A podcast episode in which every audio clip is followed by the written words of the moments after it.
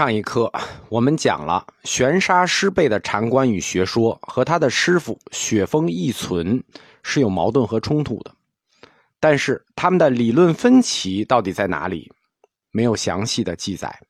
我们可以从流传后世的公案看出端倪来。这个公案就是古镜当台。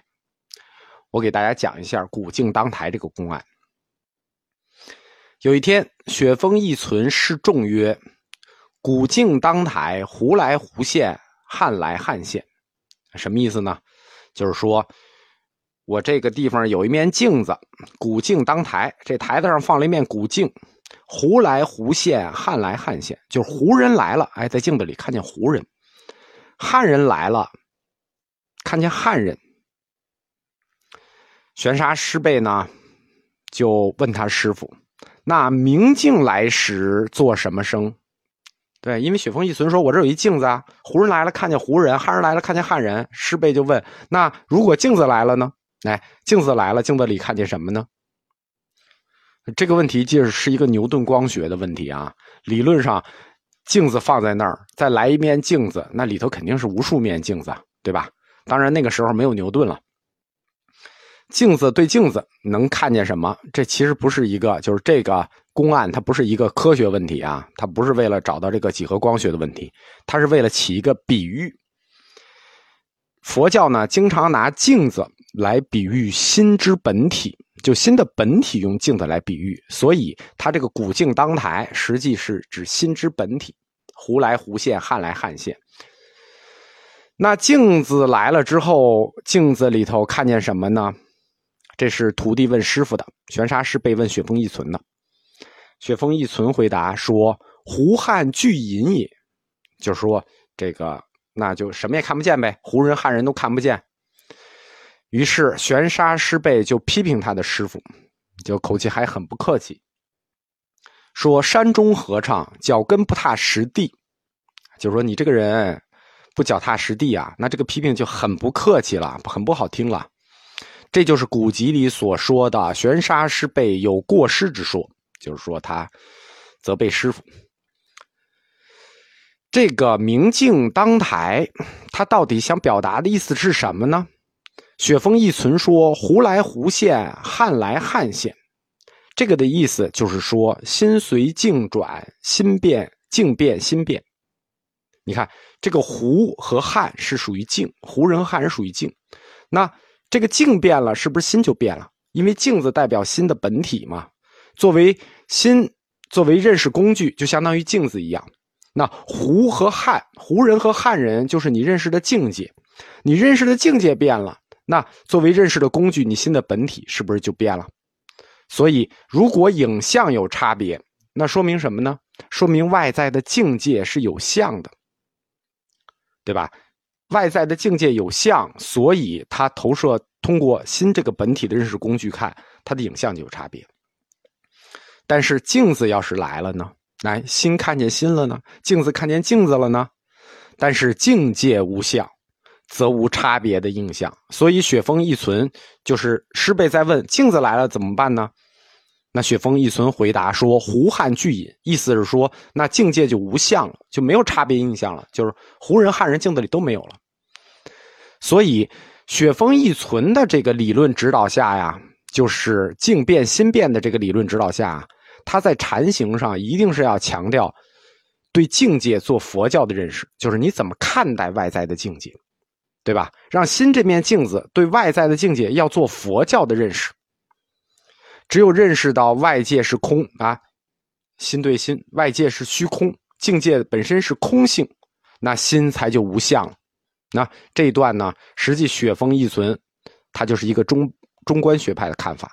就是说，如果一切境界是空性，那心就是空的了。心则无相，境界空相，心则无相。雪峰一存的这一套理论呢，或者说这套解说呢，他的思想是发源于《金刚经》的，是一个《金刚经》的思想的阐发，就是在镜子里看到胡人、汉人，以及镜子看不见自己，胡汉俱隐。但是这个呢，在大乘教理里呢，我们说它是中观阶段的嘛，它属于初级阶段，所以玄沙师备就说他的师傅雪峰一存说你不脚踏实地，自以为是了，很很难听。玄沙师备也要解释一下这个公案，他用的是大乘第二阶段的教理三性唯识学说来解释这个公案，就是以唯识家角度来看这个镜子里的人的问题。镜一心生，这是为实的看法，叫镜一心生。那一切影像的分别，实际是实在心内的作用，而不是境界的变化。换句话说，如果把镜子比作心看到的印象，胡人也好，汉人也好，实际不是有那个胡人和有那个汉人，是心在内的实起了变化，跟外在的环境无关。懂这个意思了吧？雪峰一存讲的是，我的心之所以能看到外在的环境，对，是一个印象的过程。如果没有印象，心就是空相。但是玄沙师辈说，你看见的镜子里的这印象，完全是你自己心造的。玄沙师辈这个看法跟他的师傅雪峰一存的看法，那冲突就大了。雪峰一存的看法是承认实外有镜的。就是说，石作为这个镜子，石外是有镜的，有胡人和有汉人，所以胡来胡现，汉来汉现。玄沙师辈呢，他根本就不承认，他不认为石外有镜。我们说嘛，他是唯识学的角度，是唯识无镜，认为只有实没有镜。这些变化，胡现与汉现，都是实在心中所造。我不知道大家听懂没有啊？虽然这两套学说它都属于主观唯心主义，但是呢，玄沙更加纯粹。明镜当台这个公案就很明显的说明了他们的这个主观唯心的倾向。雪峰一存，它延续的是传统禅宗来自于《金刚经》的思想，就是中观学派的见解。而玄沙师辈呢，他已经走上了，就是他已经带着禅宗走上了唯识学派发展的一条新路了。关于这两种见解，到底谁对，谁错？其实没有对错，为什么？因为他们都属于主观认识论，对吧？社会科学的主观认识论是没有谁对谁错的。中观的真空假有和唯识的唯识无境，只能说他们的认识观不同，出发点不同。但是这个公案。也侧面说明了我们说它的禅理区别嘛。玄沙师辈已经把唯识无境这个观点贯彻到他自己的全部禅行中，他显得非常的突出。这就是我们说通过一个公案来看师徒两个人在哲学观上和禅观上的分歧与冲突。古镜当台这个公案，其实它最早并不是发源于雪峰禅的，只不过正好是雪峰拿这个案来说。在登录里呢，是有几个类似的公案的，都是类如古镜当台这样公案的，只不过道具不同。这个公案最早是发源于赵州禅，就是赵州从审的明珠在手，就是这个公案最早的变形是这样的：说明珠在手，胡来胡现，汉来汉现。那时候说的是明珠，雪峰呢，雪峰一存就把它改了，改成古镜当台，这就是雪峰禅著名的古镜当台公案，以此来说明。就是我们通过后世学习的话，就是以这个公案来说明雪峰、雪峰山和玄沙山这两山的学理分别。正是从唯识无境这个角度出发，我们说它是一个主观、纯粹主观唯心嘛。玄沙师辈就否认一切客观具有真实性，对吧？那胡来汉来完全是你心造，并不是他来了。他说：“虚空犹如迷茫生，何处有三界？”实际上就是这句话叫“虚空犹如迷茫生，何处有三界？”就是否认了三界的外在性，就是你认为的这个世界，不光是你们认为的世界，包括你看不见的那个世界，色界、欲界、无色界，所谓三界，那都是迷茫。何处有三界？根本就没有。他否认这个三界的外在性，目的是什么呢？呃，我们这么想啊，人生在世，安身立命，首先的任务是什么呢？首先的任务是要认清你处在一个什么世界里，对吧？这是你第一要务，就是要先看清自己在一个什么世界里。那我们肯定是在三界里啊，但玄沙师被上来就把你所在的这个三界给否了，这都是迷幻。那如果这都是迷幻，那我们看到的这个万间种种呢？比如说面前的山河大地啊，色空明暗，呃，世间万物种种，这都是什么呢？那玄沙师辈说了，这就是《心经》里所说的嘛，颠倒梦想，对吧？你以为你已经所见了世界，你所知所见的世界，那是你以为你所知所见，其实那是颠倒的知，颠倒的见。换句话说，你看见的山河大地、安身的世界，其实就是你知见混乱了，梦想颠倒了。Oh my God，我的上帝啊！既然知见颠倒了。那第，你已经知道你知见颠倒了是吧？那你要干什么？那很显然了，那就得把知见再颠倒回来吧。你颠倒过去了，你把它颠倒回来。怎么把你这个颠倒的知见颠倒回来呢？玄沙师辈大师给了四个字：实心打本。只要实心打本了，那你就能把颠倒的梦想再给颠倒回来。那关于怎么实心打本呢？就是怎么去把颠倒的世界再给颠倒回来呢？玄沙师贝老师指出了两条路。第一条路叫从上宗风，是诸佛顶足。哎，这个我们待会儿解释啊，大家就记住这句话就行了。就是第一条路叫从上宗风，是诸佛顶足。这条路其实跟一般人没有关系。第二条路叫从家业门接续顿超，那这第二条路才是玄沙老师要给我们指出的正路，或者说他弘扬的重点。那这两条路就是实心打本的这个具体路径，就是怎么把世界再翻回来的具体方法。第一条路，我们来看这个从上宗风，从诸佛顶足出。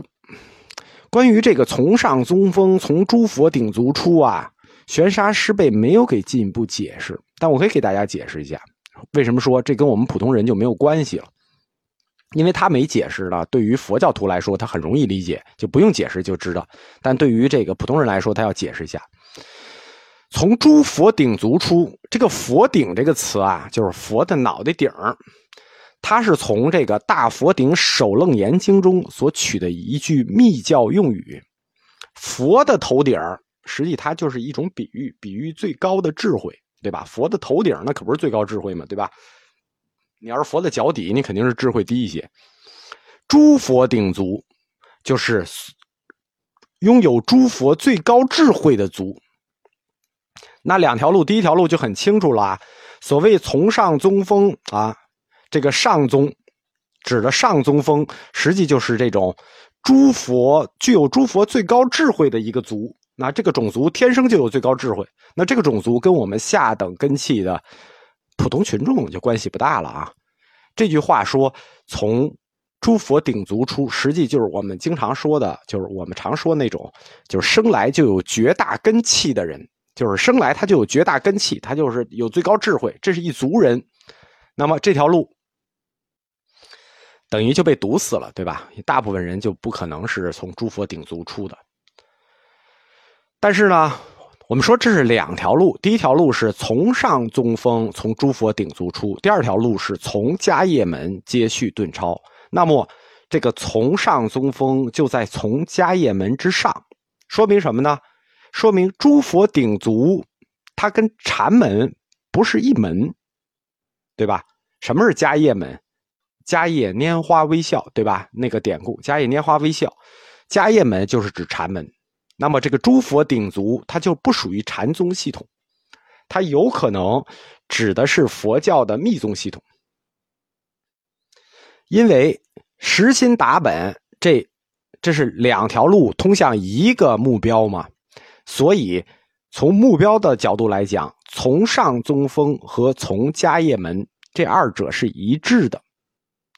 所以，就是因为这两个词的方向是一致的，所以从玄沙师背以后，禅门以后就被称之为宗门，啊，以前不是啊，以前就是家风，禅门是这以后才被称之为宗门的，或者叫宗称，乘车的乘。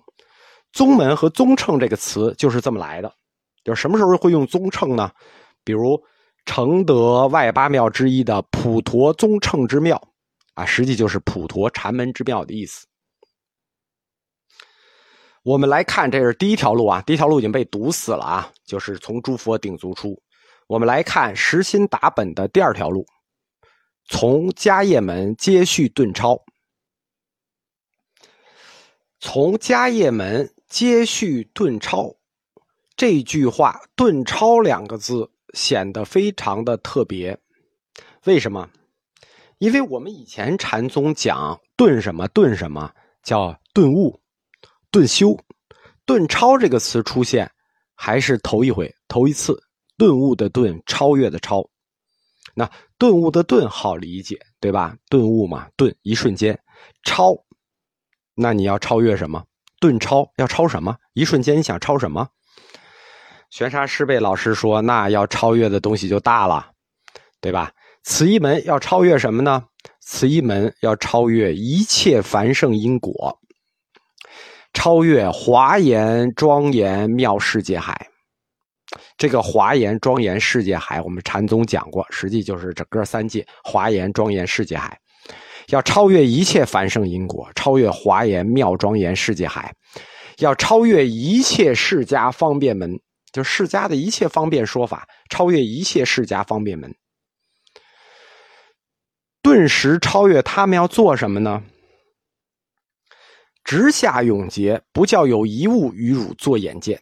就是说这些东西你一下要超越过去，你都超越了，是不是你就都看不见了，对吧？你开车就知道了，你把所有的车都超了，你是不是前面就什么车也看不见了，对吧？你不超过他们，你前面可不是有的是车吗？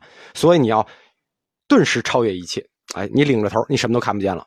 顿超就是这个目的，让你什么也看不见，对吧？这样从迦叶门接续顿超，他这个意思就很明确了。顿时超越一切境界，看一切世间全部超越。那看世间是什么呢？那就如同梦世，如同寐语，就是说如同做梦，如同在做梦中说梦话。你用肉眼看这个世界，对吧？我们正常人是用肉眼看这个世界，那看这个世界叫万物万有。但是如果你用心眼看这个世界呢，就用这个玄沙师贝老师的这个顿超的角度，顿然超越一切去看这个世间呢，对吧？那无非就是新的变化，世间就是新的变化。如果你能用心眼看这个世界，把握这个世界，那是不是？就可以毫不费力的超越各种境界的束缚，对吧？这个心眼就是一种觉悟。关于心眼这个觉悟，心眼呃心眼啊这个词就太太太口语化了啊。玄沙师贝老师提了一个新的佛学概念，叫金刚眼睛，对吧？就是你普通人用肉眼看这个世界，万物万有。玄沙师贝老师说。你要拾取金刚眼睛看这个世界，你肉眼看那不行，对吧？你把握不了这个世界的真谛，你没法顿超一切境界。怎么才能顿超一切境界呢？用金刚眼睛去看，觉悟就是必须认识到，你心上就有这只金刚眼睛，对吧？玄沙师贝老师说，你用金刚眼睛看世界，不是说我没有去买副眼镜这个金刚眼睛就在你自己身上。玄沙的这个新理论就是，所谓觉悟，就是认识到你自己的心上有这只金刚眼睛，你要用这只金刚眼睛看这个世界，把握这个世界，然后去超越一切的境界。